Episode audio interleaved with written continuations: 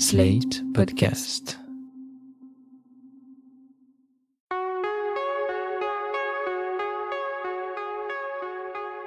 Je m'appelle Thomas Messias, je suis un homme blanc, cisgenre, hétérosexuel, et tout ce que je sais sur les règles, je l'ai appris un peu sur le tard. Parce que je n'avais pas saisi l'importance de certains cours de SVT, et parce que tout le monde s'est dit que n'étant pas directement concerné, il n'était pas nécessaire que j'en sache davantage.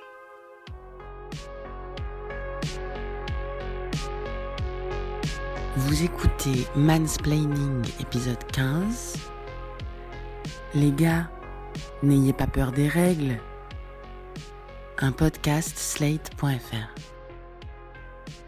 Je me souviens de mes années collège, à la fin du siècle dernier. La veille de mon entrée en sixième, ma mère m'a dit ces quelques mots qui m'ont marqué à vie pour des tas de raisons. Sois gentil avec les filles, à cet âge-là, elles ont leurs règles. Leurs règles. Je ne savais pas vraiment ce que c'était, mais ça y est, ça me terrifiait. Ça ressemblait à un mal d'origine extraterrestre, ou à un truc qui les rendait à la fois monstrueuse et hyper vulnérable. J'étais bon élève, mais les cours de sciences de la vie et de la Terre ne m'ont jamais passionné.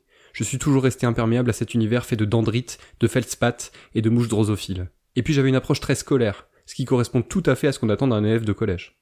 J'imagine que quand nous avons abordé des sujets comme l'ovulation ou les règles, j'ai laborieusement appris ma leçon, pour tenter d'obtenir une note correcte, avant de tout oublier une fois le devoir surveillé passé. Je ne sais pas ce que mes copains ont retenu des cours de SVT, ou ce qu'ils savaient des règles par ailleurs, mais ce que je sais en revanche, c'est que ça ne les empêchait pas de faire des blagues sur le sujet. Plein de blagues. Le mot ragnagna les a toujours bien fait rire, et je pense même que certains continuent de trouver ça drôle à l'heure actuelle. Mais ce qu'ils préféraient par-dessus tout, c'était mimer le dégoût, avec des bruitages à base de vomissements, dès qu'ils abordaient le sujet. Ça renforçait leur camaraderie, et puis ça rendait les filles tristes. Et comme chacun sait, rendre une fille triste, c'est se prouver qu'on compte pour elle, et donc ils étaient fiers d'eux. C'est vrai que les règles pour la plupart des garçons, c'est soit une totale inconnue, soit une vaste blague. Une dualité bien résumée par cette séquence du film super grave, dans laquelle le personnage de Jonah Hill réalise qu'une fille qui s'est frottée sur sa jambe pendant une danse un peu haute, lui a laissé une grosse tache de sang sur le pantalon. Y'a une meuf qui a réglé sur ma cuisse. Merde. Putain mais je fais quoi moi C'est la première fois que je fais un truc pareil. C'est trop dégueulasse. Ouais, tu Oh l'as mon dit, gars, ouais. obligé, j'appelle Bill, il faut qu'il voit le délire.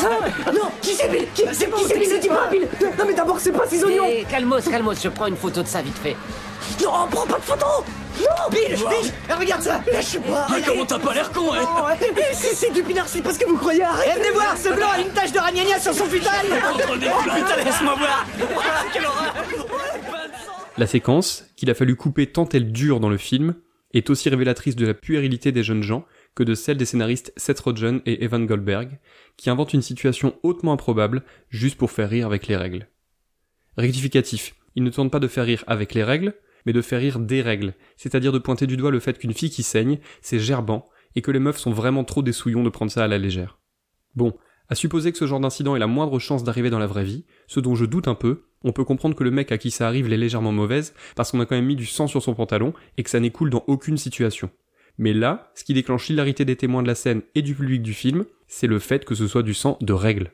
Comme si celui-là était bien plus dégueu que n'importe quel autre type de sang. Sur le sujet des menstruations, on navigue vraiment dans cette dualité faite de méconnaissance et de blagues nulles, ma conviction étant que c'est la première qui entraîne les secondes. Alors évidemment, la priorité, c'est que les personnes concernées soient les premières informées, pour que personne ne vive le calvaire subi par Carrie dans le roman de Stephen King et dans les films qui ont suivi. Découvrir qu'on a l'entrejambe qui saigne et ne pas savoir que c'est normal, ça doit vraiment être quelque chose d'atroce.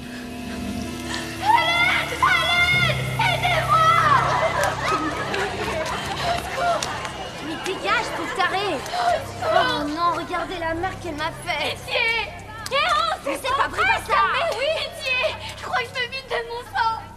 Elle a ses règles et elle en a foutu partout. Perds mon sang, je meurs T'as vu ça Je rêve Pitié, aidez-moi T'as tes règles, c'est pas grave.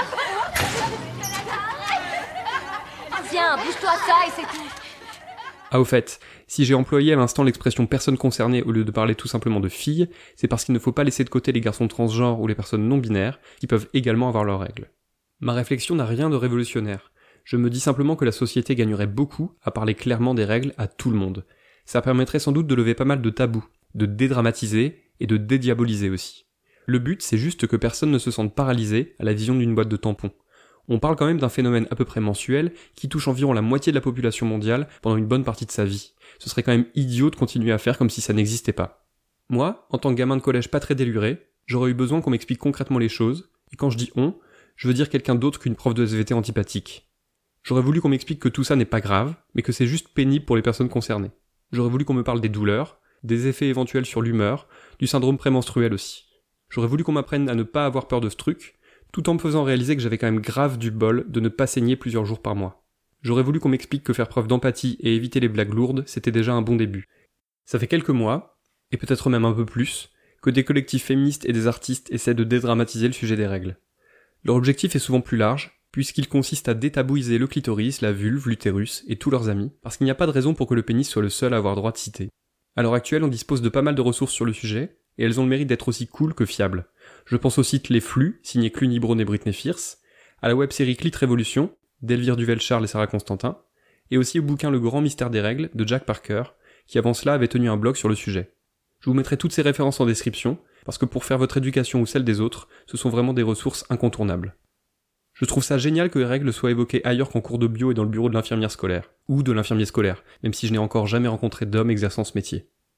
Ça permet de comprendre que ce n'est pas un problème de santé, mais bel et bien un sujet de société. Des documentaires comme 28 jours, disponibles sur YouTube, participent aussi à cette entreprise. Aujourd'hui, on va vous raconter une histoire. Une histoire qui gronde, une histoire qui fait peur. Celle de millions de femmes et de toute l'humanité. Celle dont on ne parle pas et qu'on chuchote à peine. L'histoire qui s'écoule entre nos cuisses.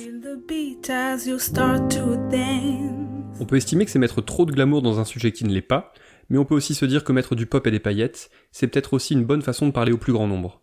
L'important en fait, c'est la multiplicité des voix. Et par exemple, le fait que Netflix propose à ses abonnés du monde entier un court métrage documentaire sur les règles, c'est une petite révolution. Je ne suis pas sûr que les ados et les jeunes gens des années 90 aient eu la possibilité d'avoir accès à autre chose qu'à des livres austères et des publications poussiéreuses. Le film en question s'appelle Les règles de notre liberté, et il a valu à ses réalisatrices Raika Zetapchi et Melissa Burton l'Oscar 2019 du court-métrage documentaire. Elles ont filmé le parcours des femmes d'une petite ville indienne qui ont décidé d'apprendre à utiliser une machine fabriquant des protections périodiques qu'elles vendent ensuite aux femmes des environs pour une somme relativement peu élevée. C'est vraiment merveilleux d'assister à leur émancipation, de les voir s'accomplir par le travail, de trouver une reconnaissance sociale à laquelle elles n'avaient pas eu accès jusque-là. Mais le film donne aussi l'occasion de réaliser à quel point le sujet est tabou. Et ne nous mentons pas, s'il l'est énormément en Inde, comme le montre le documentaire, il ne faudrait pas penser que les pays occidentaux sont merveilleusement à l'aise avec les règles et que c'est un sujet accepté par toutes et par tous. Qu'est-ce qu'elle dit? À quoi c'est dû? Que se passe-t-il dans notre corps? Elle veut savoir pourquoi les femmes ont leurs règles. Pourquoi les femmes saignent? Dieu seul le sait. C'est du sang sale qui sort. C'est à cause de ça que les enfants naissent. C'est tout ce que je sais. Qui parmi vous sait ce que sont les règles? Vous en avez entendu parler? En fait, c'est... Comme les règles à l'école, quand on doit être sage en classe Non. Par exemple, ce genre de propos, je peux vous assurer qu'on continue à les entendre en France en 2019, notamment chez des jeunes hommes auxquels on n'a jamais rien expliqué sur le sujet, et auxquels certains parents ont même enseigné qu'il fallait surtout qu'ils s'en tiennent à distance. Et les menstruations On m'en a parlé, c'est une sorte de maladie, non? Une maladie? C'est une maladie qui touche principalement les filles. Le documentaire dit des choses très justes, et qui encore une fois sont loin de ne concerner que l'Inde. Les femmes interrogées expliquent par exemple que lorsqu'elles doivent acheter des serviettes hygiéniques, elles éprouvent de la honte. C'est compliqué d'acheter des serviettes dans les magasins, car il y a beaucoup d'hommes. Ce serait plus facile pour les femmes de se les procurer auprès d'autres femmes. Eh bien, c'est exactement pareil en France. On peut même aller plus loin. Ce qui semble inconcevable à pas mal d'hommes aujourd'hui, et là je parle des couples hétéro cisgenres, c'est d'aller acheter eux-mêmes les tampons ou les serviettes de leur meuf. Parce qu'ils ne sont pas à l'aise avec ça, parce qu'ils ne savent pas quelle référence choisir, et parce que comme le dit l'expression, c'est des trucs de filles et puis c'est tout. La vérité c'est que n'importe qui devrait être capable d'acheter des protections périodiques. Et non seulement il faudrait en être capable, qu'on soit un homme ou une femme, mais il faudrait que cela puisse faire partie de la liste de courses, au même titre que les pommes de terre ou le papier toilette. Dans le film, les hommes sont au départ assez réfractaires, ou au minimum muets. Et puis ils finissent par s'ouvrir, à s'intéresser au travail de leur sœur ou de leur femme, puis à les aider et à les soutenir. Je suis allé voir comment ça fonctionnait. J'ai posé quelques questions sur le mode de fabrication. Je me demandais à quoi ça servait. Il y a une sorte de presse qui permet de fabriquer la serviette hygiénique. Quand j'ai vu ça, j'ai demandé comment fonctionnait cette machine. Et puis, j'ai essayé par moi-même. J'ai fabriqué une belle serviette. C'est exactement de ça qu'il s'agit. Il faut une société où les hommes, à défaut de pouvoir faire plus, coopèrent et affichent leur soutien. On veut un monde où quelqu'un puisse dire j'ai besoin d'une bouillotte parce que j'ai mes règles, ou je me sens mal car je suis en PMS, sans que ce soit suivi par un long silence gêné ou par des rires gras. À ce propos, vous devriez suivre le compte Instagram SPM Tamer qui parle exactement de ça. Dans le film, cela passe par la fabrication des serviettes, et en France, pas besoin d'en passer par là. Du dialogue et de l'écoute, ce serait déjà pas mal. Je vais vous donner mon petit truc perso. Ma meuf m'a fait télécharger l'appli Clou, sur laquelle elle rentre les infos liées à son cycle, ce qui lui permet de toujours savoir où elle en est. Et elle m'a filé ses identifiants. Comme ça, impossible de faire semblant de ne pas savoir. Le fait de savoir quelle partie du mois risque de lui sembler la plus désagréable permet de mieux l'accompagner et d'être un peu plus au petit soin que le reste du temps. C'est en tout cas comme ça que je vois les choses. Au fait, j'ai toujours envie et besoin de recueillir vos témoignages et vos questions, puisque pendant l'été, c'est à vous et de vous que j'aimerais parler. N'hésitez pas à m'envoyer vos remarques et vos interrogations à mansplaining@sled.fr ou via les messageries Twitter ou Instagram. J'adorerais recevoir de l'audio, mais je lirai aussi vos écrits avec grand plaisir.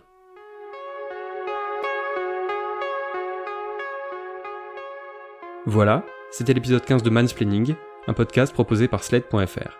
Si vous avez aimé ce podcast, n'hésitez pas à le dire en nous couvrant d'étoiles sur iTunes, 5 de préférence, et en en parlant le plus possible autour de vous.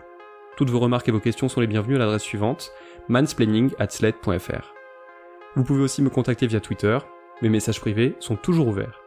Toutes les références aux articles, œuvres, vidéos citées se trouvent dans la description de ce podcast.